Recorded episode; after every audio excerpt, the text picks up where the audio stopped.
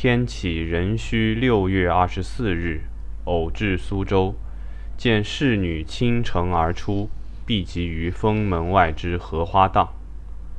楼船画舫至鱼离小艇，故密一空。远方游客有持数万钱无所得舟以悬岸上者。于移舟往观，亦无所见。荡中以大船为经，小船为尾，游野子弟轻舟鼓吹，往来如梭。舟中丽人皆倩妆淡服，摩肩蹙戏，汗透重纱。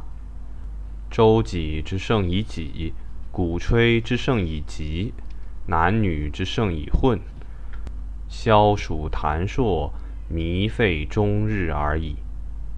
荷花荡，今岁无人迹。是日，侍女以携洒不至为耻。元实公曰。